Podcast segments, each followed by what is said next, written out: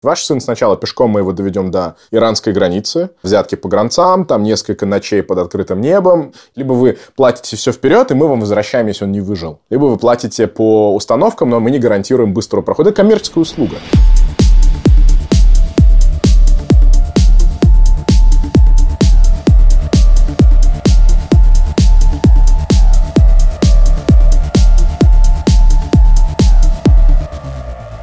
Всем привет! В эфире канцлер Иберхайн. Сегодня у нас подкаст о том, что такое стоп-слово и как его использовать в берлинской клубной жизни.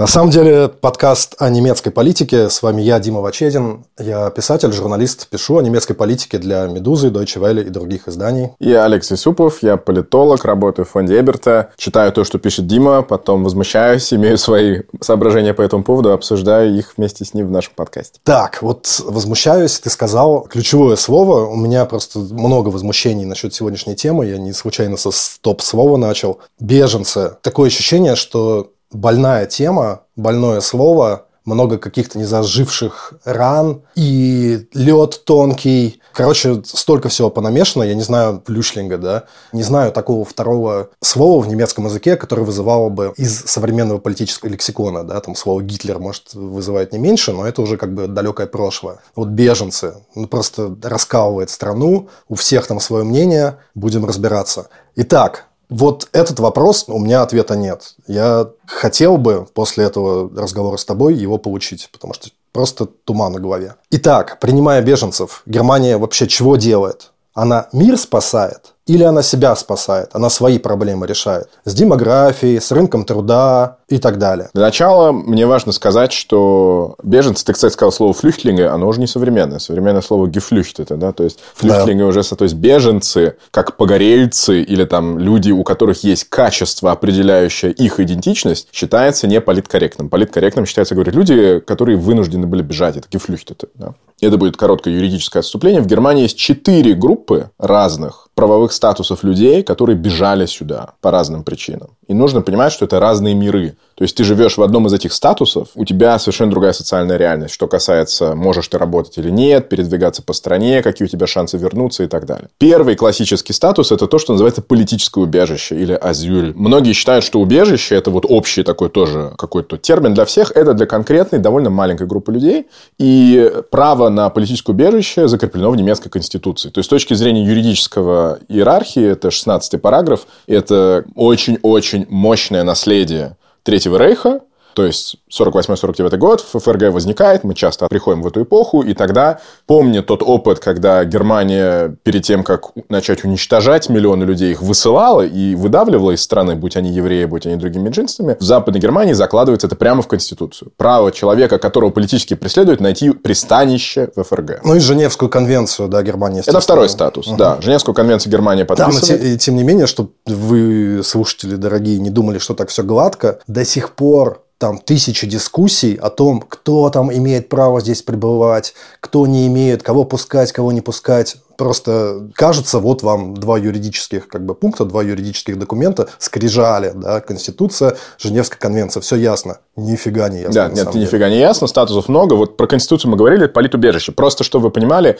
когда писалась эта правовая норма, люди, которые сидели и предлагали внести такую статью, в их голове они думали, ну, о десятках, может быть, сотнях, ну, в крайнем случае, тысячах. То есть, в их представлении это были конкретные отдельные политические личности, которых преследует авторитарный тоталитарный режим дома, конкретный диссидент правозащитник, борец с диктатурой. Это про одного человека. То есть, политическое убежище – это про конкретную личность. Женевская конвенция про большее количество людей. Там речь идет не о тебе, как о человеке, а о качествах, которые есть в тебе, как в личности, от которых ты не можешь отказаться. Цвет кожи, вероисповедание, какие-то другие особенности, язык, принадлежность к разным группам, идентичность. Иногда политические убеждения туда подпадают, но это сложно операционализировать. Женевская конвенция – это уже про целые группы людей. Да? То есть, и туда я подписан многими странами, понятно, что это международная история. Люди, которые попадают под Женевскую конвенцию, они обычно в юридическом смысле, когда юрист вам говорит «беженец», он имеет в виду этих людей.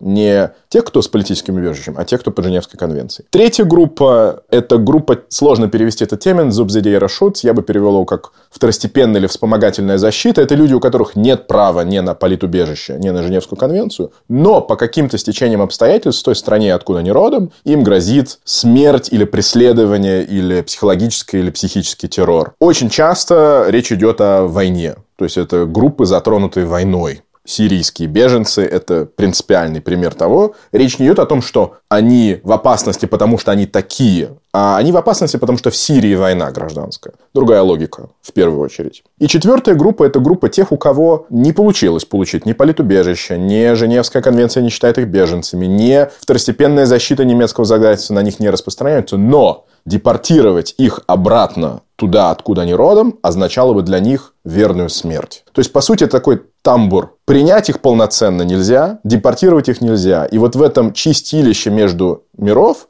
большое количество людей в Германии застревает на десятилетия. Это тоже беженцы. Да, есть еще один пятый, получается, лимп, еще ниже на один уровень. Это те, кого можно депортировать, но по каким-то причинам не получается. Или страна их там не принимает, или они сами как бы документы постоянно теряют, или... Э, Рейсов нету. Куча таких, да, как призраки, да, которые там умерли, они живые. Насколько это как бы разнообразные люди с разнообразным бэкграундом, то есть все они оказываются что-то общее, они живут чаще всего в одних и тех же общежитиях, насколько я понимаю, там почти без исключений, да. Но, тем не менее, даже в этих общежитиях права у них немножко разные. Даже русские немцы, переселенцы, когда они оказывались, они в этих же общежитиях, по сути, оказывались. Да, но они ни в коем случае не беженцы. Но они не беженцы, им сразу выдавали немецкий паспорт. Ладно, об этом не будем. Хочется начать немножко с еврейских как их назвать, еврейских переселенцев, еврейская миграция из э, постсоветских стран, они же тоже как бы считаются как езиды, да, такой вот группой людей, определенное количество их там, да, взяли в итоге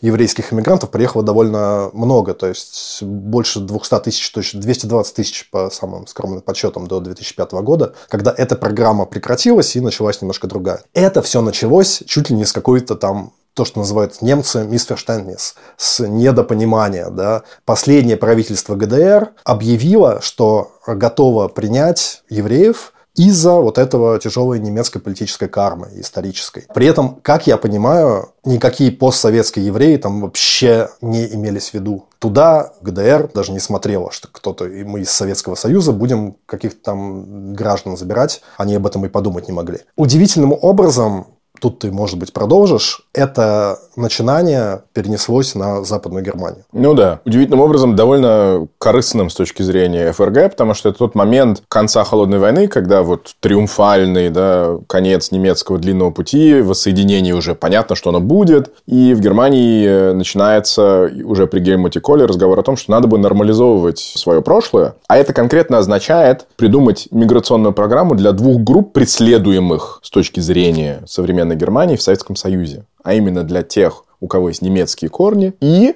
вот то, о чем ты говоришь, происходит параллельно к этому. Идея, по сути, грубо говоря, восполнить пропавшее всем понятно куда еврейское население Германии новыми, другими, но все-таки евреями, кажется привлекательной с точки зрения, в кавычках, нормализации. Смотрите, Германия объединится, станет уважаемой страной, плюс синагоги снова наполнятся, и как бы вот таком мы переворачиваем страницу 20 века. То есть, логика этих двух программ, и поэтому несмотря на то, что юридически к еврейским переселенцам применялась раньше терминология контингент флюхтлинга, беженцев по контингенту, это некорректно, потому что это политические программы, где Германия сама сформулировала приглашение. Это не был ответ на какой-то кризис. Это было желание правительства Германии эти две группы с особыми условиями принять. Но на особое законодательство для немцев оно было предусмотрено, потому что ну, был юридический механизм возвращения немцев, в кавычках возвращения исторического, на территорию ФРГ из разных территорий. Из того, что стало Польшей, из того, что стало Чехословакией, Венгрией, потом Советским Союзом. Это Бундесфетрибненгезец, то есть это как бы отдельный закон. А для евреев не стали делать закон, кстати, до сих пор не очень понятно почему, а их впихнули просто в существующую логику законов по приятию вот таких беженцев – и постоянно, ставя запятую, говорили, нет-нет, это, конечно, не беженцы, но нам проще с ними работать по установленным механизмам принятия беженцев. Пособия, курсы по интеграции, распределение по разным точкам Германии, потому что у беженцев есть механизм распределения. Беженец не может решить, куда он попадет. Есть отдельная система, где... Ну, грубо говоря, куда тебя послали, там ты и живешь, очень сложно переехать. Но это, на самом деле, и у переселенцев-то русских немцев тоже так было на начальном этапе. Попробуй там поменять землю. И более того, мы говорим о 90-х годах. Мы говорим о людях, которые распределяли, куда-то посылали, ну, условно, Саксонию тебя послали, да. И мы говорим вот о сейчас, там, 23-й год, и даже сейчас есть люди, ну, которые попали в эту систему как бы социальной помощи, да, зависит от государства, и они до сих пор не могут выехать из этой э, своей федеральной земли, да. хотя уже, может быть, там даже немецкий паспорт получили. Куда их когда-то послали, хотя они бы и хотели. Да, есть, что да. Ну, прошло уже 30 лет. Есть разный уровень степени поражения в правах, то есть, начиная от тех пари, о которых ты сказал, которых вообще хотят депортировать, они прячутся от полиции, теряют паспорта, или есть целые инструкции в интернете, что нужно сделать, чтобы у тебя там случился приступ уже в самолете, чтобы капитан борта, который должен вернуть тебя в твою страну, встал и сказал, нет, я не полечу, дайте ему медицинскую помощь. Это как бы самый низкий уровень. Но есть уровни, другие поражения в правах, они связаны в первую очередь со свободой выбора места, где ты живешь. И это связано с юридическим статусом и с вопросом зарабатывания зарабатываешь ты сам себе на жизнь, или ты зависишь от социальных выплат государства. Несколько слов о вот этой системе распределения, чтобы вы понимали, это твой основной вопрос, кому помогает Германия, он к нему отводит обратно. Есть так называемая формула математическая, так называемая Кёнигштайнер-шлюссель, Кёнигштайнеровская формула. Кёнигштайн – это просто город, в котором ее написали после войны. Звучит красиво, как зачастую там Шенгенское соглашение. Вы знаете, Шенген – это место, куда можно поехать. Да? То есть, они все называются по местам тех отелей и замков, в которых собирались люди, которые придумывали эти вещи. Зачем придумали эту формулу? ФРГ как федерация возникла после того, как уже были воссозданы странами-победителями, особенно западными тремя, да, США, Великобритании и Франции, федеральные земли. То есть, Германию новую после войны строили снизу. Сначала создали земли, а потом сложили их, когда стало понятно, что будет разделение на восток и запад, сложили их в одну ФРГ. И сразу встал вопрос о распределении нагрузок. Разная экономическая структура, разное количество людей, бюджет у всех разный, а нужно платить за общие проекты. И в этот момент в ФРГ все еще доходят потоки немцев, потерявшие свою, в кавычках, традиционную родину, типа Восточной Пруссии, Силезии, изгнанные оттуда Красной Армии. Это теперь Польша в послевоенном понимании. Это к тому, что у немцев есть свои беженцы. Тогда в понятии беженец это были немцы из вот этих потерянных восточных территорий. К ним относились... 10-12 миллионов. Да, это гигантская цифра. 12 Но мы говорим человек. про 40-е, 50-е годы. Да.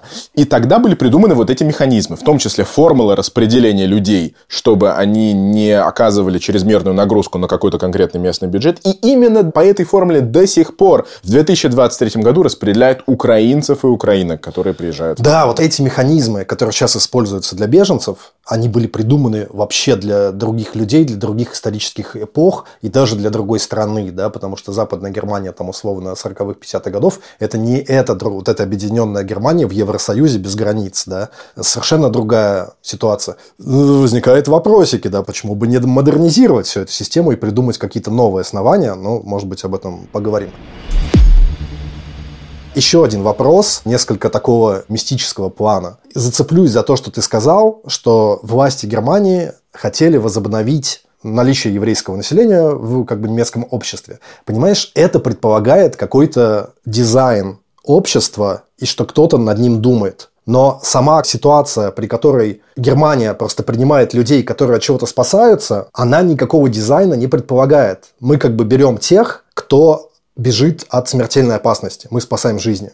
И мы как бы не смотрим им в зубы, все ли у них там 32 зуба. Не смотрим, кто нам, нам нужен условно. Если мы делаем так, если мы действительно спасаем как бы людей по Конституции. А если есть вот такая условная тайная рабочая группа в немецких, не знаю, где она сидит, где-нибудь в тайном месте в подвале, в сауне, может быть, это Бундестаговская, которую которую мы уже упоминали. Как бы туда никто не ходит, вот они туда ходят и говорят, ребята, давайте придумаем, как должно выглядеть немецкое общество. Кого нам не хватает? Может быть, нам не хватает, там, не знаю, женщин условно, может быть, нам не хватает программистов. И то, что ты говоришь, это вот немножко как бы похоже на дизайн. Да, именно поэтому программа еврейских переселенцев – это не система по приему беженцев, а это из миграционной системы. Есть порочное представление, что это что-то одно. А на самом деле миграционная политика и система – это кровеносная система, например. А политика и система по приему беженцев – это лимфатическая. Они друг с другом по логике не связаны. Как Но их правильно... путают все время. Их это все время путают. немецкая проблема. И поэтому я хочу об этом каждый раз говорить и подтверждать. Миграционная политика – это когда вы решаете, кого вы хотите. Когда речь идет о праве на убежище, это не про то, что мы хотим тебя, ты полезен или нет, а какие у тебя шансы остаться, да, а что будет, когда ты начнешь работать. Эти вопросы в реалиях важны, но изначальной точкой является, даем мы тебе возможность спастись или нет. Поэтому эти статусы ограничены по времени. Я уже сказал, что в начале политического убежища задумывалось для нескольких сот, ну максимум тысяч человек. Несколько тысяч человек не меняют состав твоего общества оказать им такую помощь ничего не стоит. То же самое с вопросом временности. У беженцев по Женевской конвенции, как и по субсидии Шутс, вторичной защите, есть такая идея, заложенная тогда, что пройдет несколько лет, ситуация стабилизируется, и люди вернутся назад. Потому что, когда писались десятилетиями назад эти законодательные механизмы, было представление о мире как о достаточно стабильной системе, в которой изредка может что-то происходить, но это исключение из правила. А мы к концу 20 века попали в систему, в которой государственный коллапс, гражданские войны, климатические катастрофы, конфликты на этническом уровне – это не отдельная Руанда ужасная, и после этого ничего, а это повторяется, повторяется, повторяется. Именно поэтому эти системы разные. И вот сейчас, когда ты говоришь, блин, но про евреев и про немцев из Советского Союза думали в логике миграционной, я говорю, да. И поэтому их неправильно называть беженцами, потому что там активно немецкое правительство решило, мы хотим вот этих людей у нас. Нет, я говорю, наша тайная группа в сауне, она не так проста. Она использует механизмы вот именно не миграционные, а беженские, или вообще, которые для этого не предназначены. У моего одного приятеля была теория, что Германия субсидирует приезд каких-то восточноевропейских девушек по программе ОПР, типа студенческая программа, когда молодые девушки сюда приезжают и год нянями работают в немецких семьях. После этого есть возможность перескочить на учебу. Если у тебя нет возможности или там денег нет, сразу там большую сумму надо да. на счету иметь. И что твой приятель считал, что кто-то придумал привозить жен. Да. Понятно. Я да, понял да, про это. Но, понимаешь, я не знаю, кто думал об этом или нет, но он прав в том смысле, что ОПР точно так же, как, например, австралийский work and travel, да, это миграционные механизмы. То есть, действительно, они решают какие-то задачи, поставленные в собственном интересе. ОПР, в первую очередь, решает проблему с а, обеспечением ухода за детьми. В Германии все плохо с детскими садами и яслями. И она говорит, а давайте придумаем такую программу, когда будут специальные визы выдаваться молодым девушкам, которые приезжают в университет, они будут за некоторые ну, мужчинам деньги... тоже, да. Ну, и мужчинам тоже, да. И они будут ухаживать за детьми, и мы решим социальную проблему внутри страны. Это эгоистическая, нормальная миграционная логика. В Австралии work and travel это что? Они говорят, о, давайте все вот эти школьные выпускники, особенно из Европы, мы будем давать им визы, они будут приезжать, думая, что вот перед ними год свободы, будут ездить по нашим фермам, заводам, фабрикам и другим заведениям, работать бесплатно, оставлять деньги в нашей же индустрии, развлекаясь, выпивая и так далее, и возвращаться. То есть, по сути, это заем рабочей силы. А европейскому молодому человеку, девушке или мальчику, кажется, что work and travel в Австралии – это жизненный experience. Ну, как бы без обмана, все окей. Это миграционные инструменты. А когда мы говорим про беженцев, такая логика недопустима. Недопустима. Просто... Либо ты свою собственную конституцию не уважаешь. Понимаешь? И с другой стороны, у тебя вот эта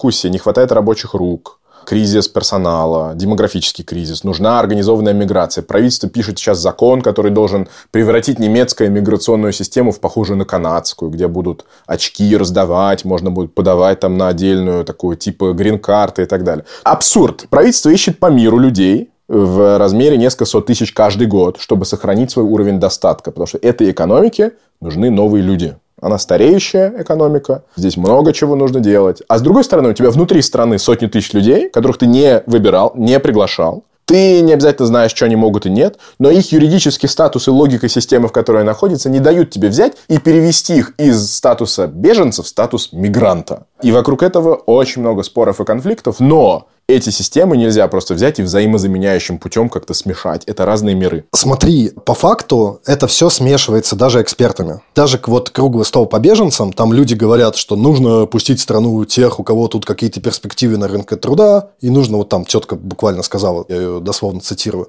и нужно как-то подумать, как сделать так, чтобы люди, у которых нет никакой перспективы, даже здесь и не оказывались, да, потому что их потом сложно выгнать. Дима, это приводит нас к главному парадоксу. Беженец не имеет права быть беженцем, если он приезжает за лучшей жизнью. Экономические причины бегства не признаются системами по приему беженцев. Беженцы – это всегда политическое, военное, личное преследование. Для большинства людей в реальном мире разделение на то, почему я покидаю свою страну и родину, что одно из самых сложных решений в жизни любого человека. Нельзя вот так компартментализировать, как говорится, сказать, окей, сделаю список политических причин и экономических причин. Что у меня там зарплата, работа, развитие экономики. Ага, здесь у меня за мной тайная полиция ходит, моих детей заберут в армию, вообще меня преследуют как представитель меньшинства. В реальном мире этого нет. Но так как эти системы задумывались, система по приему беженцев – в тот момент, когда возникает ощущение, что человек приехал сюда не потому, что у него проблемы с безопасностью или с политикой, а потому что ну, жизнь в Германии лучше, чем в Косово, в Молдове, в Гане, в Мьянме, в Бангладеше и так далее, она ему говорит, а-а, ты не беженец. Депортировать она его при этом не может. Это вот отдельная проблема. Но это из той же оперы, как и военные закупки, транспортные проблемы, немецкая бюрократия. Надо про это что-нибудь отдельно сделать. Да? Но в итоге из тех там 100 или 200 тысяч в год, на год получается 10-11 тысяч депортаций. Да? То есть, одна десятая. Одновременно количество людей, у которых нет долгосрочных перспектив, достаточно высокое, с чисто юридического смысла. То есть, Вообще логично было бы сказать, окей, давайте сделаем такую типа амнистию и посмотрим, а что вы можете для нашей экономики, а кто что умеет, а кто готов выучить язык, а кто где работает. И периодически, особенно в местных газетах, ты видишь эти душещипательные истории, что беженцы, которые застряли вот в этом юридическом лимбо на года, выучили язык, нашли работу. В какой-то момент этот немецкий бюрократический монстр до них добирается и говорит, все, Время вышло, мы тебя депортируем. А этот человек уже уважаемый сотрудник немецкой компании, которая счастлива, что она нашла молодого, мотивированного, хорошего человека, потому что везде голод на рынке труда. Это регулярно происходящая история. их дети даже там на языке не говорят бывшая да. родина, и все равно их хотят да. депортировать. Есть такие. Да. Ну, это редкие случаи. То есть, да? диагноз, система сломан. Ты вот меня подводишь, система сломана максимально. Я хочу еще просто, чтобы вы понимали масштабы происходящего. Да? В Германии 82 миллиона человек, так, примерно 83 сейчас, по-моему, по последнему подсчету. Ты говоришь, есть это смешение, да? Вот постоянное смешение в этой теме. Смешение экономических причин бегства и политических, смешение беженцев и мигрантов. А есть еще смешение всей этой темы иностранцы и немцы, да. И вот давайте просто цифры один раз прозвучат в этом подкасте. 83 миллиона общее население. 27-28 миллионов – это люди, которых немецкая статистика, так очень стесняясь этого термина, называют люди с миграционной историей. Потому что люди с миграционной историей – это такой термин, то есть даже если один из родителей человека приехал в своей жизни из другой страны, его считают как бы немножко мигрантом. Таких людей по сути, треть почти. Большая разница между Западом и Востоком Германии в три раза. Гигантская разница. Но это вам очередной раз показывает. Ну, в смысле, на Западе больше иностранцев. Да, на Западе в три раза больше, чем на Востоке. Ну, окей, треть. Из них беженцы – это одна десятая часть. Да, это вот эти полтора миллиона. А там уже потом по статусам расходятся.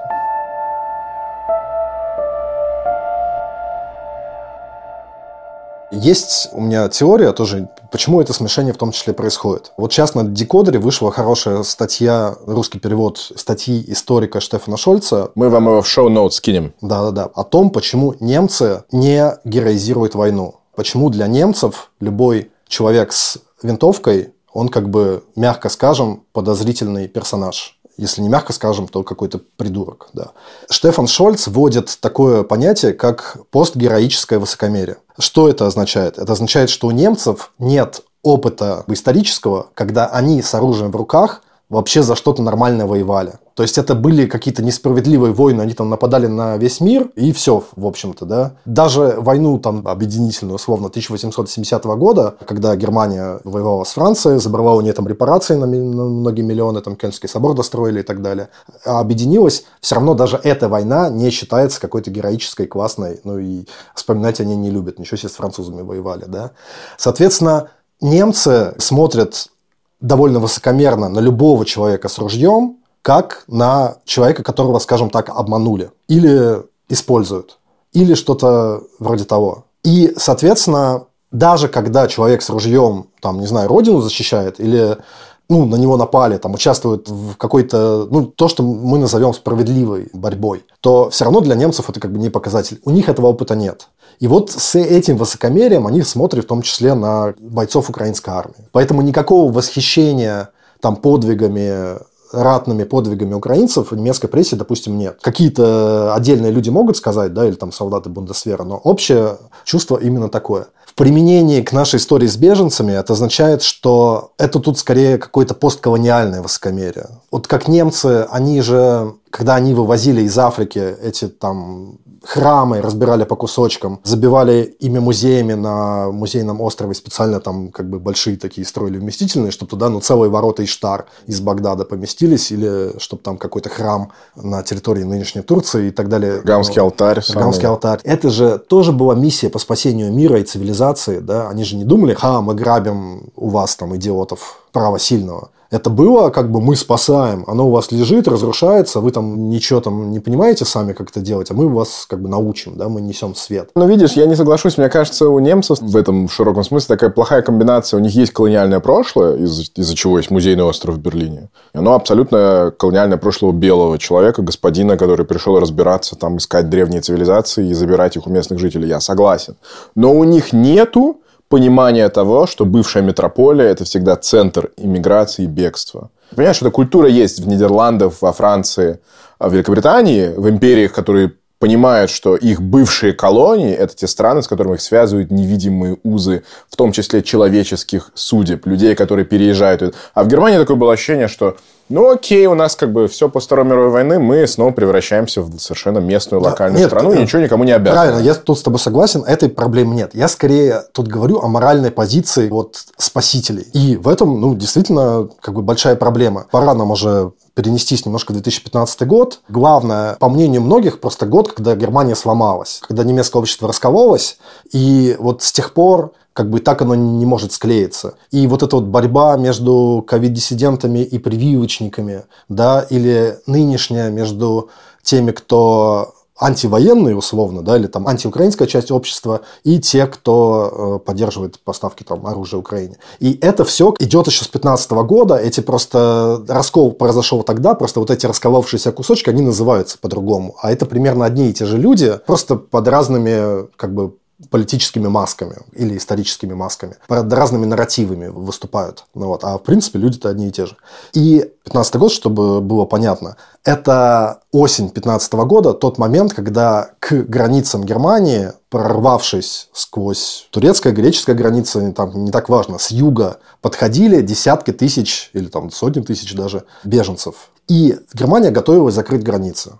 То есть там уже буквально чуть ли не полицейских туда на границе уже, они чуть ли не в самолетах сидели. В этот момент Ангела Меркель принимает решение границы открыть. И всех, которые там, вот эти вот страны, там Македония, просто, которые, кажется, македонские железные дороги впервые в истории в прибыль вышли, да, потому что они пустили вот эти поезда дополнительные, которые через всю страну в направлении Германии этих беженцев перевозили. Даже когда эти люди шли там где-то по южным странам, они все равно считались как бы немецкой проблемой. И нам они тут не нужны, идите вот дальше, пожалуйста, в Германию. Ну, какое-то количество месяцев, там месяца 4-5, там полгода, говорят, границы Германии с юга были открыты. За это время в страну около полутора миллионов беженцев въехало. Вот это вот тот пик как бы 15 года. И большая часть из них это были мужчины. Да, сирийцы и афганцы. Да. И тут мы видим простого, вот назовем его Юрген, да, простого жителя Германии, с не очень там хорошим образованием, с не очень много получающий денег, и он смотрит, что там условно там миллион мужчин в Германию приехал.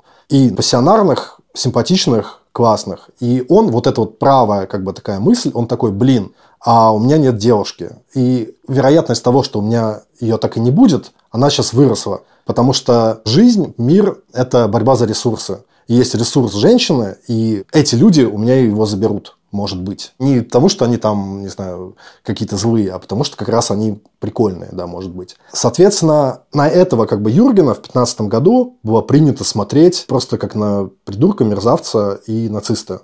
И это было не очень справедливо как мне кажется сейчас, и тогда мне, честно говоря, тоже так казалось. Не потому, что он мне кажется симпатичным, он, может быть, просто действительно говнюк, да.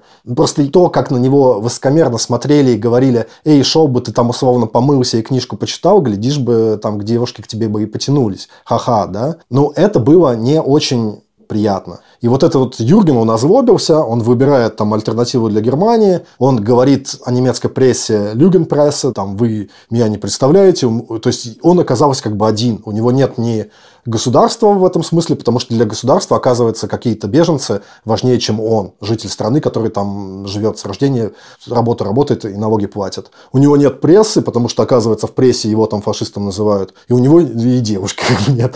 Ну вот, понимаешь? И, с другой стороны, вот другой персонаж, там, Хайнц Юрген его назовем, он типа по интеллигентней, и он какой-нибудь там условный доцент. И он как бы супер, он говорит, да, ты там придурок, надо беженцев принимать, надо людей спасать, все нормально. И для него беженцы – это инструмент, чтобы чувствовать себя хорошо, да, чтобы чувствовать себя морально на высоте, вот типа мы молодцы, у нас хорошая чистая карма.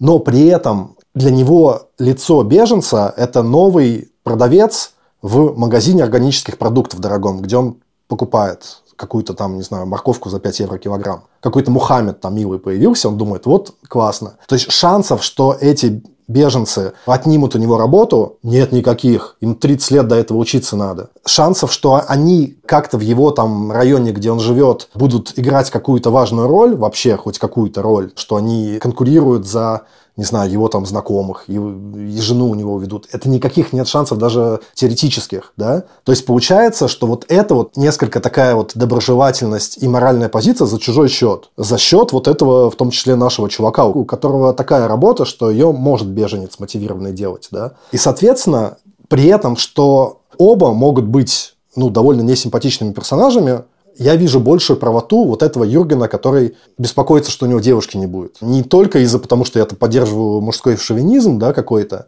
а просто потому, что я понимаю вот это вот страх. И я понимаю, что это действительно для него риск, ну, чисто там типа математический, да. А для нашего этого чувака, уважаемого да, доцента, прям это как бы беженцы остается все равно историей абсолютно виртуальной. Он никогда в жизни с ними там не столкнется, по душам не поговорит и так далее. Для него это все просто ну, такой вот как бы образ, да. И в этом было вот лицемерие как бы немножко 2015 года, когда значительная часть Германии, может быть, действительно эти страхи, они были как бы беспочвены. Но это как бы эмоции. И вот с его эмоциями этого человека оставили одного. Вот как я вижу ту ситуацию, если коротко. Ну, во-первых, ты прав, что есть конкретная конкуренция, конфликт за ресурсы и в Германии, несмотря на то, что это четвертая экономика в мире. И там не только про девушку речь, там речь о это квартиру же, это найти. Же правая теория, ты же левый. Подожди, ну, как я, в, я сейчас только услышишь. Прошлой, прошлой сейчас, серии расчехлился вот, как левак, а тут... Смотри, смотри. Конфликт за ресурсы, организация этого конфликта – это задача государства. То, что ты сказал, по сути, переведя на мой язык, ты сказал о том, что такие образованные элиты, которые ходят в воскресенье в церковь, после этого читают модные там нью-йоркеры и считают, что Германия делает недостаточно для того, чтобы защищать э, бедных, сирых и преследуя всего мира, они очень плохо себя представляют, каковы реальные последствия того, что государство принимает миллион человек в рамках одного календарного года. Ну, здесь я соглашаюсь со всем. Но, несколько но. То есть, во-первых, Германия действительно накопила реальный потенциал лицемерия именно в системе приема беженцев. Вот это замечательная фраза 16 статья Конституции, что у нас все могут подать документы, мы рассмотрим, мы защитим их, если их преследуют. Она была изменена и добавлена в начале 90-х. А что было в начале 90-х? Там были не только хэппи-эндовские истории про приход э, российских немцев и принятие советских евреев. Была целая волна настоящего расизма и преступлений, и покушений, и нападений на людей, которые не выглядели немцами.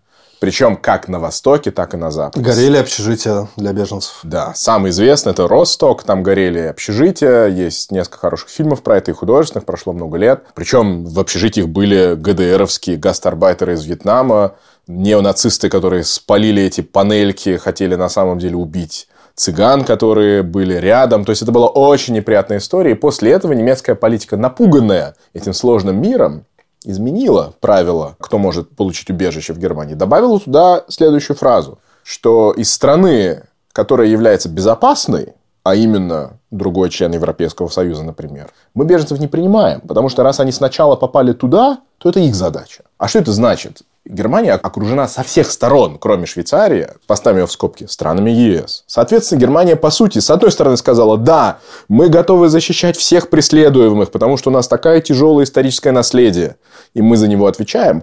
А в 93-м добавила фразу про то, что «но только если они попадут нам на самолете или на пароходе». И в результате сдвинула, скинула эту задачу на страны типа Италии, на страны типа Испании, на Грецию. То есть, это же история, которая не в 15 году возникла. Она существовала долгие годы. И Германия делала все в рамках Европейского Союза напоминать о так называемом дублинском механизме, говорящем о том, что а это не наша проблема. Э, они же к вам пришли. Вы же настоящая страна, член Европейского Союза. Вы верите в гуманизм? Занимайтесь этими беженцами. То есть, лицемерие в смысле того, чего Германия обещала миру и чего она на самом деле делала, существовало и копилось. И 15 год именно поэтому был прорывом, потому что и в, элитах, о которых ты говоришь, было понимание того, что это просто стыдоба. И особенно, опять же, четвертая экономика в мире, это не такая большая проблема решить судьбу размещения, медицинского обслуживания, психологического обслуживания для нескольких сот тысяч человек. Это не космическая программа, вот прям скажем. Другое дело то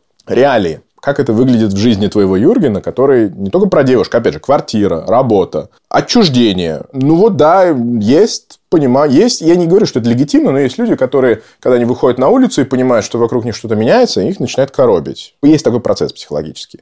Потом есть понимание того, что на этом альтернатива для Германии хорошо стартовала. Они говорили про деньги. Они же говорили про что? Не-не, беженцы это нормально, да. Но вы знаете, сколько это стоит? А на что могли бы мы потратить эти деньги? Особенно если в том месте, где живет этот немец, что-то не в порядке с инфраструктурой, с экологией, с медициной и так далее. Ну, про исламизацию западного да. мира они тоже много говорили. Про это они говорили. Плюс не забываем, у нас новогодняя ночь в Кельне перед собором, в котором действительно конкретные люди, молодые, из Марокко, из других стран Магреба, повели себя таким образом, что это бросило тень на весь миллион. А хотя это было несколько десятков человек. Да? То есть, как бы эти процессы все реальные и существующие. Когда ты говоришь, что их эмоции были не услышаны, я тебе должен сказать, что в государстве нет функции, нет способности слушать эмоции. Это может быть проблема, и действительно сейчас мы постоянно говорим об этом разрыве, ну, о этом расколе. Должна. Это Окей. все-таки это ну, задача прессы. Задача прессы. Я помню очень хорошо 15 или 16 года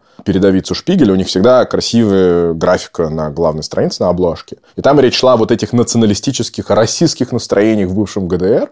И они просто назвали эту часть страны Dunkel Deutschland. Темная Германия. Орками, по сути, своих собственных граждан. Ну вот, когда мы про Вагнкнехт говорили, мы же говорили о том, что в Германии накопились проблемы с э, внутренней, свои, не принесенные извне, о справедливости, о распределении. И поэтому для меня 15 год, он просто самое воспаленное симптоматическая история. Это не про этот миллион, и это не про Меркель, это не про открытие границ, это про то, что а, Германии долго получалось делать вид, что страна работает идеально, а на самом деле в ней всегда были эти проблемы. Давай скажем, как эту проблему удалось решить. Я тут показываю кавычки, потому что решить ее не получилось. Мы абсолютно сейчас находимся в той же ситуации, и поэтому, когда сейчас это обсуждается, и не говорят там абсолютно про украинцев, да, хотя украинцев приехало гораздо больше, а говорят вот смотря на Средиземное море, условно, да, в котором продолжают, кстати, и беженцы тонуть в больших количествах, и это, честно говоря, все меньше кого-то волнует. В том числе и потому, что все немножко привыкли с большим огорчением, говорю, к крови и на российско-украинской войне, да, и уже так эти цифры не... Ну и какая-то усталость от этих тем. Кажется, что эта проблема нерешаемая, что так будет всегда, да. И эта проблема была, ну, по сути, решена путем задабривания Эрдогана путем, который закрыл границы, и ну, вот таких вот более жестких пограничных мер на внешних границах Евросоюза. Ну да. Это инструменты из оперы «Крепость Европы». Важное как бы уточнение. Действительно, вот ты говоришь, то, что немцы разделяют между беженцами и экономическими мигрантами. Ну, да? все разделяют, но в данном да. случае это принципиально, да. Это есть как бы конкретный случай украинцы. Тут вообще вопросов нет никаких. Ни у одного там политика никакой партии язык не повернулся сказать, что украинцы сюда едут ради хорошей жизни. Почему? Фридрих Мерц. Господи. Ну, а что он такое сказал? Подожди.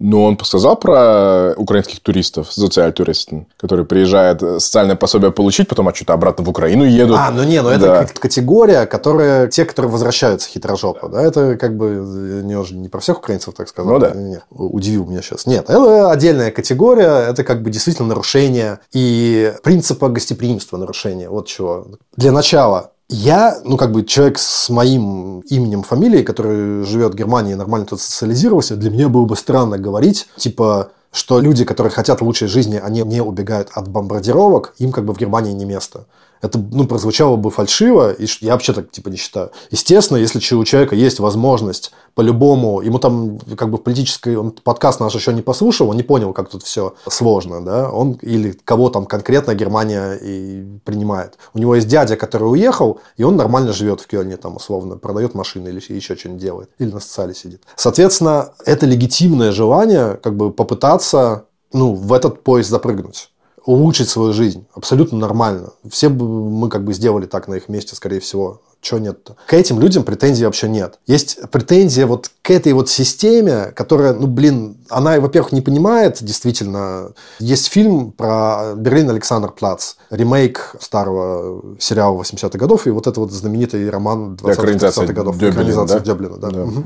Ну вот, и новый герой, там герой-беженец который приезжает куда-то там из Африки через Средиземное море, у него что-то кто-то там гибнет из близких, тягомотный, ужасно, там 3-4 часа идет, я сидел на Берлинале, еле выдержал. Оказывается, в Берлине, и в Берлине оказывается ну, наркоторговцем, который в Герлица парке продает наркотики. И это такая клюква, то есть это чуваки его сделали, которые ну, из Берлина, очевидно, да, он по картинке очень классно снят, он ну, красивый, Да. А, ты смотрел его, Я да? видел, да. Ну, ты же согласен, что это клюква. Ну, эта история, она абсолютно, типа... То сценаристы были те, кого ты считаешь элитой, которые вот один раз поприветствовали приветствовала беженцев э, на вокзале, а после этого ничего в жизни от них не теряет. Конечно. То есть там как бы главная задача была не обидеть. Да, ну, вот. Там такие красивые съемки вот этих панелек. Да, нет, ну, по, по картинке там все, все великолепно. Но это как бы фэнтези. Сцена битвы в Хазенхайд или в Герли с арабскими продавцами наркоты смешная. Да. Ну, в общем, короче, чтобы вы понимали, реальность выглядит так, что большинство продавцов в Герольдсе парке, они как бы не немцы, да, этнические. Но фильм нам показывает, что над этими все равно как как бы чуваками, этническими группировками, все равно какой-то там немец, интеллектуал с палочкой ходит, и это он их на самом деле эксплуатирует, то есть опять-таки немцы... Ой, леваки сняли фильм. Ну, короче, ты типа понимаешь, что они про этот мир не знают вообще ничего и не хотят знать. И им как бы легче жить вот в этой своей придуманной истории, и более того, они как бы всю жизнь в ней проживут. Ты их не переубедишь, что они не правы, там, смотрите, и как вот эти вот пытался мой маленький Юрген, да, этот маленький Юрген, может быть, придурок еще тот, да, может быть, он там дождался 22 года, к нему там, не знаю, заселила украинка с ребенком, а он ее как бы выгнал ночью, да, потому что, чтобы почувствовать свою власть. Такие случаи были. И среди, доцентов тоже. Короче, он как бы пытался достучаться, ну, по мере своих как бы возможностей интеллектуальных, да, что вот то, что вы изображаете, не соответствует реальности. Но логика системы и инерция, которую она набрала, была уже не пере... Как бы он же, паровоз мчался по рельсам, уже как бы ничего там было не не исправить. И только через как бы, годы были признаны некоторые ошибки, о каких-то вещах можно стало начать говорить. И сейчас дискуссии о беженцах гораздо более имеют отношение к реальности, чем там в 2015 году, но все равно вот это вот две крайности, да, вот мой Юрген и там доцент Хайнц Юрген, вторая крайность, мы либо как бы спасаем человечество, да, либо мы реально чуть ли не невольничий рынок устраиваем и проверяем, кто вообще к нам едет, нужен ли он, и вот по таким критериям, которые, ну, прям обидно и оскорбительно. И туда клешню тянет, и туда, то есть вот шизофрения какая-то. Надо вот понимать, что люди, которые хотят в Германию, хотят сюда не только потому, что она такая гуманитарная, замечательная и христианская страна с высокими ценностями. Они хотят, потому что это хорошая экономика, да, и беженцы в том числе. Потому что в реалии это переплетенные вещи. И действительно, я надеюсь, что в ближайшие годы удастся, это так называемый на этом дурацком политическом языке, перепрыгнуть с одних путей на другие. То есть, если ты прибыл беженец, у тебя нет проблем с законом, ты себя зарекомендовал, выключил немецкий, и потом вот этими разными путями ты вливаешься в экономику и в сектор труда. Ну, конечно же, это основное решение, которое должно быть. Одновременно, это парадокс, даже самые прогрессивные эксперты говорят, что нужно срочно чинить систему депортации. Потому что пока система такая, что ты раз ты попал, как-нибудь какими-то праведными, неправедными путями, через друзей, через адвокатов, через мелкую коррупцию, через помощь церкви или через фейк проблем со здоровьем, ты как-нибудь, но останешься. Это нечестно по отношению к тем, кто делает все как нужно, полезные, приятно, интегрированные, и при этом на них бросают тень вот эти, извините, несколько процентов проблемных ужасных людей, которые в итоге становятся теми, кого выносят на передовицу газеты. То есть система различать э, хороших от плохих она в Германии не работает. И это идет во вред, в первую очередь, другим беженцам. Я не хочу абсолютно делать вид, что это какая-то правая пропаганда. Она не работает, эта система. И это нечестно, и это неправильно. Ну, я не верю, что в Германии заработает система депортации. В этом обществе с этими правоохранительными органами, с этой прессой, с э, этой интеллигенцией это ну, невозможно. Потому что это картинки будут. Депортация – это всегда очень грустные картинки. Ну, и... хорошо, если только про картинки. Но если речь идет о том, что как чинить эту систему, вот если разговор идет, что нужно делать. Система должна стать гораздо более конструктивная, дружелюбная, человечная по отношению к тем, кого надо защищать и у кого есть перспективы остаться, и гораздо менее апатичная и беззубая по отношению к преступникам, по отношению к той систему используют, эксплуатируют и, по сути, портят репутацию всем остальным. Ну, давай скажем совсем упрощенная схема. Да? У нас есть Германия, и у нас есть третий мир, где люди страдают. Там живут сотни миллионов человек. И если бы у них была возможность, то существенная их часть, они бы тут же сюда прибыли. Ты, ты сказал ключевую, я не договорил до этого. Нет возможности приехать, попробовать, в лотерею сыграть в нормальном организованном процессе, как в Канаду, в США, там, в любую другую да. страну, которая понимает, что миграционные процессы происходят в мире, они объективны. И если ты хочешь одновременно решать свои проблемы и модерировать и модулировать миграционные потоки, то для тех людей, у которых решение попробовать жизнь беженцам в Германии могло бы иметь альтернативу попробовать приехать как мигрантам экономическим, то нужно чинить эту систему параллельно. И зачастую это попытки были сделаны. Попытка предложить стране исхода настоящую полноценную визовую программу для студентов, там десятки тысяч виз в год, да, не какие-нибудь жалкие сто, приведет, возможно, к тому, что многие люди, которые, потому что у них абсолютно безысходность и безальтернативность в жизни, не полезут на эту лодку а попробуй подадут документы и подождут, будут ли они приглашены вот в Германию. Это, ты так говоришь, безысходно, безальтернативной жизни. Место на этой водке стоит там 10 тысяч баксов. Как бы туда и в водке-то садится элита, по сути. Нет, не, ну, конечно, не элита, не элита но да, люди но со люди... средствами, я соглашусь. Но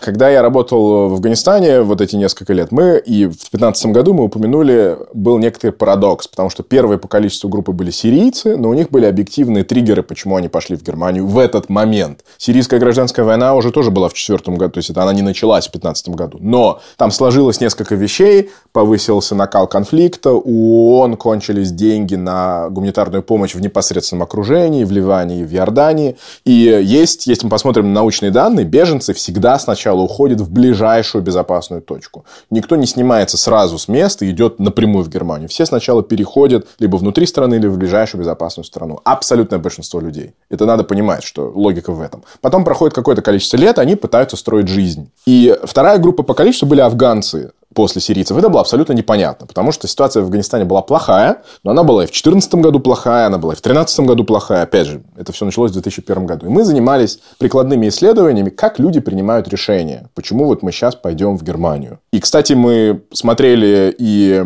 путь коммуникации, как люди, как афганцы составляют себе мнение о том, как что работает в Германии. И вот эта сложность системы, где нельзя скачать инфографик с тремя стрелочками, объясняющий всю вот это, куда ты попадешь, какой у тебя будет статус и так далее, это тоже часть проблемы. Вот если был такой инфографик, то многие люди бы задумались. Если бы им сказали, ты попадешь, потом ты несколько лет будешь мотаться по каким-то непонятным общагам, непонятно, будет ли у тебя право работать или нет. Они думали, в логике как раз Германия нас хочет, мы рабочая сила, мы приедем работать. И мужчины пошли не потому, что, как говорит эта альтернатива для Германии они за женщинами приехали, или это программа по замене населения. Мужчины пошли, потому что опасное, рискованное дело.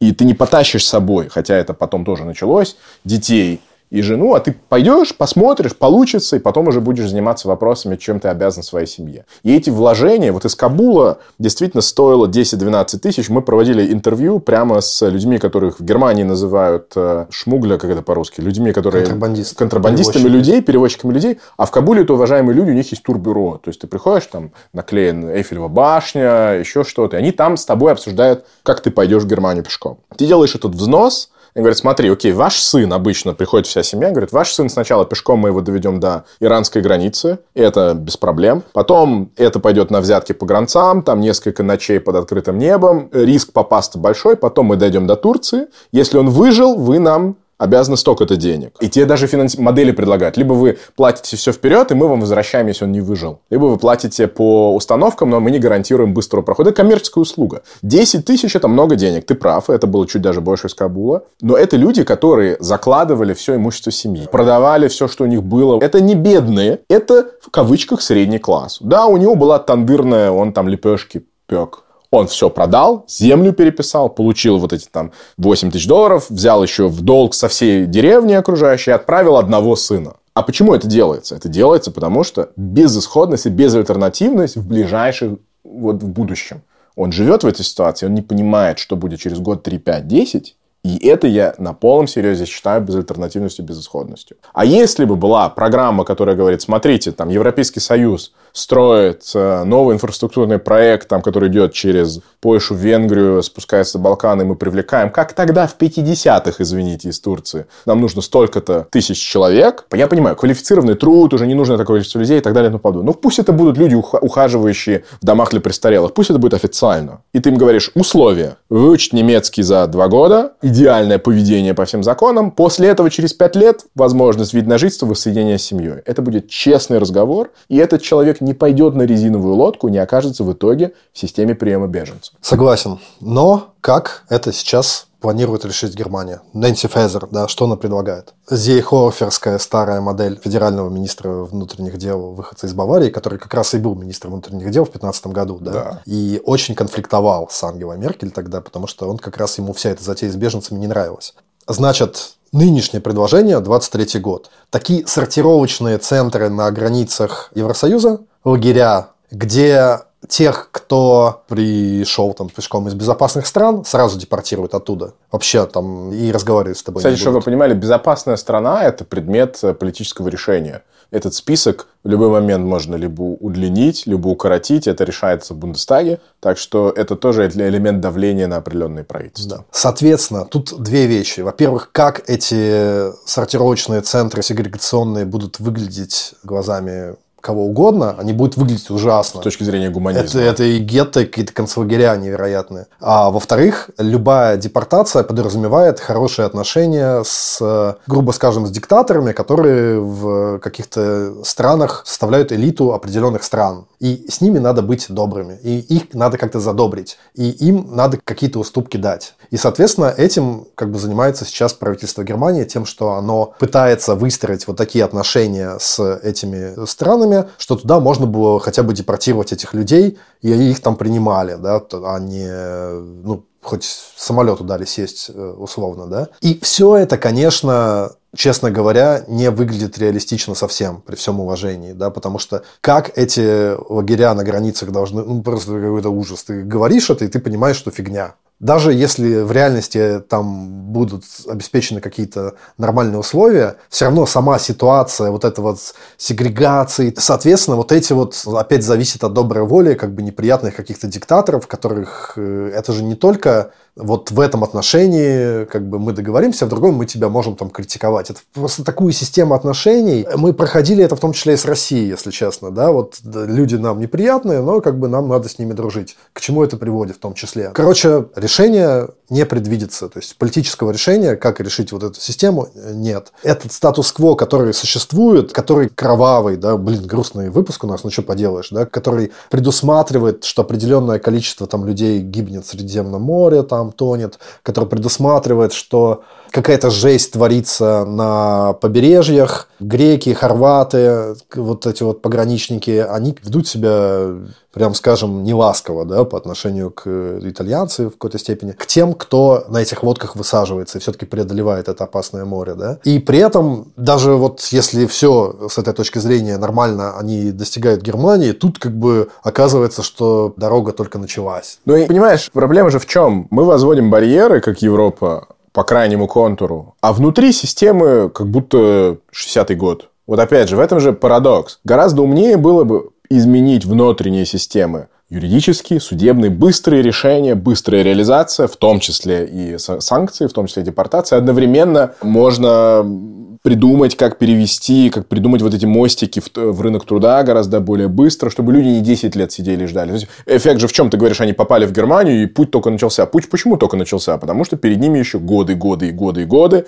распределение куда-то в какую-то точку, курсы, ожидания, потом оформление документов, потом кто-то тебе даст, а в один судья тебе разрешит работать, другой нет. Это все эпопея на многие-многие годы. Потому что внутри системы не а, адаптированы к реалиям вот этого внешнего мира. У нас сейчас что получается? Свои системы трогать не хотим, привыкли к ним, зато возводим каждый год забор, который все выше, выше и выше, по сути. Работает он или нет. А на самом деле нужно быть э, серфингистом, да, и на этой волне нового глобализованного мира, как стране, пытаться органично плавать. И это означает дать людям понять до того, как они двинулись в путь, каковы правила игры. И этого никто не знает. В тот момент, когда будь это человек из Бангладеш, из Ирана, там, из Афганистана, из Сирии, двигается в путь в Германию, он ничего не понимает о том, что его ожидает. Он просто играет в лотерею, большую лотерею жизни. И в этой уродливой глобализации, где там деньги за одну секунду переводятся, контейнер там из Алибаба доходит до Гамбурга, ты можешь заказать там за несколько дней. Никаких границ для знания в интернете больше нет, все можно посмотреть, скачать, перевести. А для людей мы ставим максимально большой забор,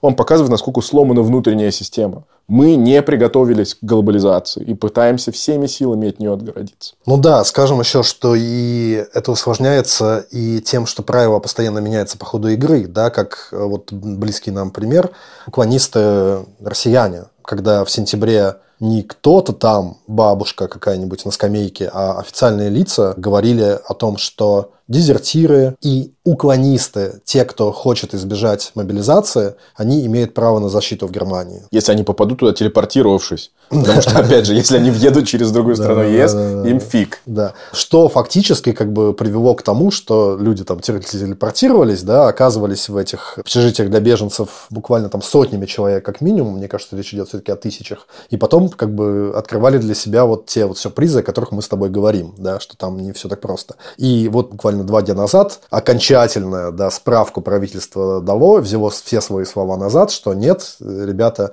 уклонение от мобилизации, даже дезертирство не является само по себе достаточным основанием для того, чтобы вам дали визу в Германию. Жестоко. Да, но... есть, есть такая уродливая формулировка pull and push factors, да, то есть как бы вот факторы принятия решений, мы тоже ими занимались и в Афганистане, то есть фактор, выталкивающий тебя из страны, там, война, голод, катастрофа, и фактор, притягивающий тебя в Германию. И обычно Считается, что Германия притягивает потому, что вот имидж, экономика, свобода, демократия и так далее. И не говорится, что одним из обманок является непонятность, непрозрачность системы. Система максимально сложный клубок, и никто не знает, чем закончится судьба и его 10 лет жизни, вложенные в то, чтобы попасть в Германию, стать там легальным человеком, работать и строить нормальную жизнь. И одна из причин, почему Германия так имеет такое магнитное притяжение, потому что это страна иммиграционной лотереи. А может получится а может не получится. А посчитать фактор, посчитать как ты не можешь, в отличие Часто от многих получается, вот мы об этом не сказали, то есть мы, давай ложку меда, да, выльем в этот стаканчик. То, что получается, об этом мы не говорим. Мы не говорим про украинцев. Вспомню 15 год, приехало примерно столько же людей за год. Германия справилась гораздо лучше. То, как Берлин принял свои 100 тысяч украинцев, я в восторге. Ну, то есть, просто достаточно много знакомых, просто ты видишь людей с разными судьбами, ну, и в том числе и тех, кто в контейнерах живет. И в том числе и тех, кто в Тегеле живет в, этих, в этом громадном ангаре, да, в закрытом аэропорту. Но в целом это условия, при которых жить можно. Ну да, ну и это... плюс уже да. сейчас измеримые эффекты 2015 года, прошло, получается, да. 7-8 лет, спокойно, эконометрика вся есть, вклад в пенсионные системы, те, кто начал работать, взнос в рынок труда. То есть, по сути, некрасиво об этом говорить, но Германия всегда выигрывает от беженцев. Она к ним относится как к грязи лет 10-15, а те, у кому удается все-таки пройти через эту эпопею, через эту Одиссею и как-то найти все свои лайфхаки, научиться жить, легализоваться или не легализоваться, но работать, результат заключается в том, что экономике Федеративной Республики Германия это всегда в плюс. Она не тратила ничего на их образование, на их детский сад, на их медицину. Они рискнули, пришли, и обычно они еще вкалывают за четверых. Это очень-очень грустно, что об этом практически нигде не говорится. Им приятно жить в стране, которая жизни спасает. В последние там, полтора года это очень сильно прочувствовали на себе. Да, и это одна из причин там, мотивации, почему нам интересно об этом говорить. Да. Мы сейчас говорим о том, почему это устроено так идиотски, да, почему там те же немцы не понимают, что они делают хорошо, что они делают плохо, и как ситуацию привести так, так, чтобы она была не такой странной, унизительной, как бы, чтобы все работало просто как бы лучше, да, и мы видим и проблемы и в менталитете, и проблемы с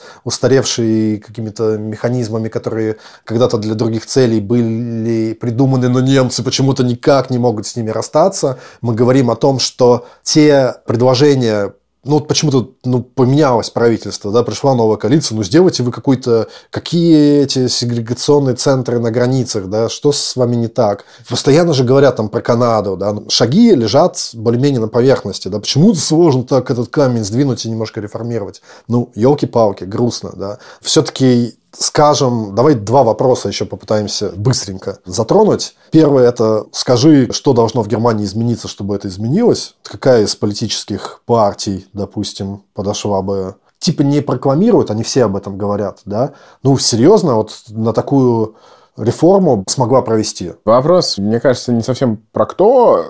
В разных партиях есть разные умные люди, есть идиоты в этом вопросе и популисты. Популизм – одна из больших проблем в этой теме. Да? Проблема в том, что это, по сути, означает собирать системы с нуля. То есть, сейчас система приема беженцев – это система, в которую не хочет, чтобы люди оставались, они приезжают и остаются. А миграционная система очень хочет, чтобы сюда приезжали новые люди, и никто нифига не приезжает. Если приезжают, понимают, что тут все очень не так э, красиво и вкусно, и едут дальше в Израиль, в США, в Канаду и так далее. То есть, по сути, нужно с нуля, вот с нуля, без всех вот этих историй про то, мы написали в 48 году этот параграф, потом у нас были восточные, немцы из Восточной Пруссии, поэтому у нас все только придумано. А в Германии нет опыта перенастраивать системы целиком. Вот этот Zeitenwende, о котором мы периодически говорим, шок от того, что мир вокруг меняется, а Германия это не идеальный финальный рецепт всего, это для начала должно из голов как-то пропасть. Вот мы там про Министерство обороны говорили, наверное, отдельно как-то нужно поговорить, у них, кажется, началось. Там одним росчерком пера взяли, отменили несколько десяток лет административной практики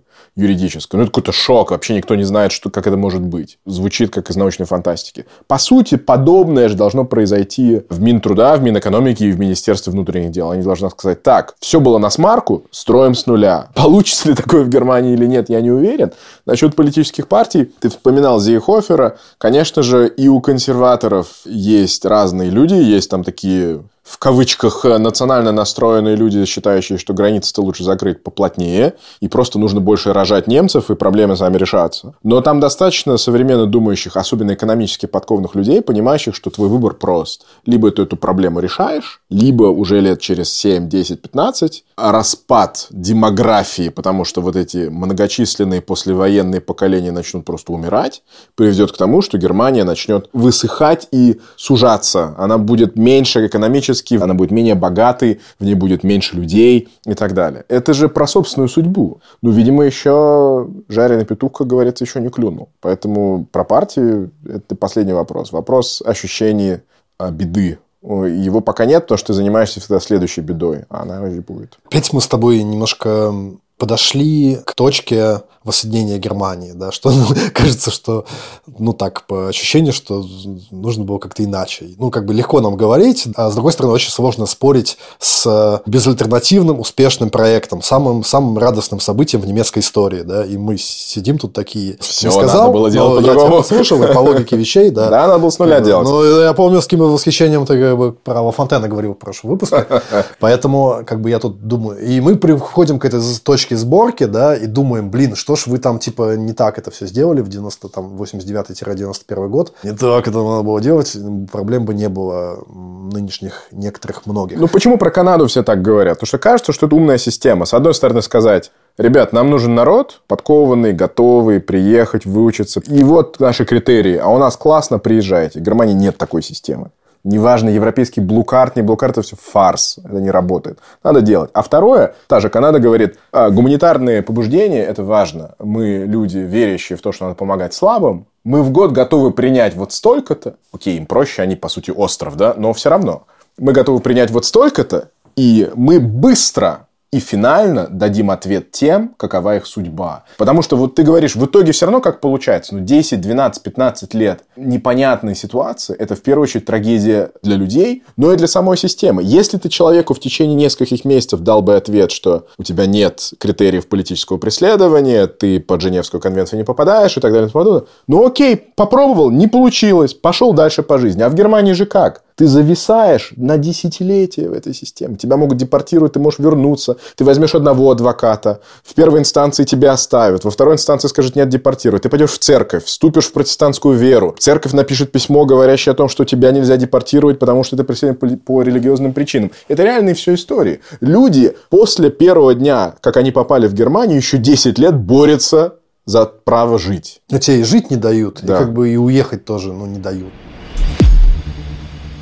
Ну, все-таки совсем последнее добью тебя этим вопросом про наш э, клуб в сауне. Думает ли кто-то про дизайн немецкого общества будущего? То есть именно стратегия, да, именно там на десятилетия вперед. Или это складывается, как оно складывается, и опять немцы просто реагируют на то, что происходит. Опять же, я уже говорил, в сауне это не было, не знаю, кто в нее заходит.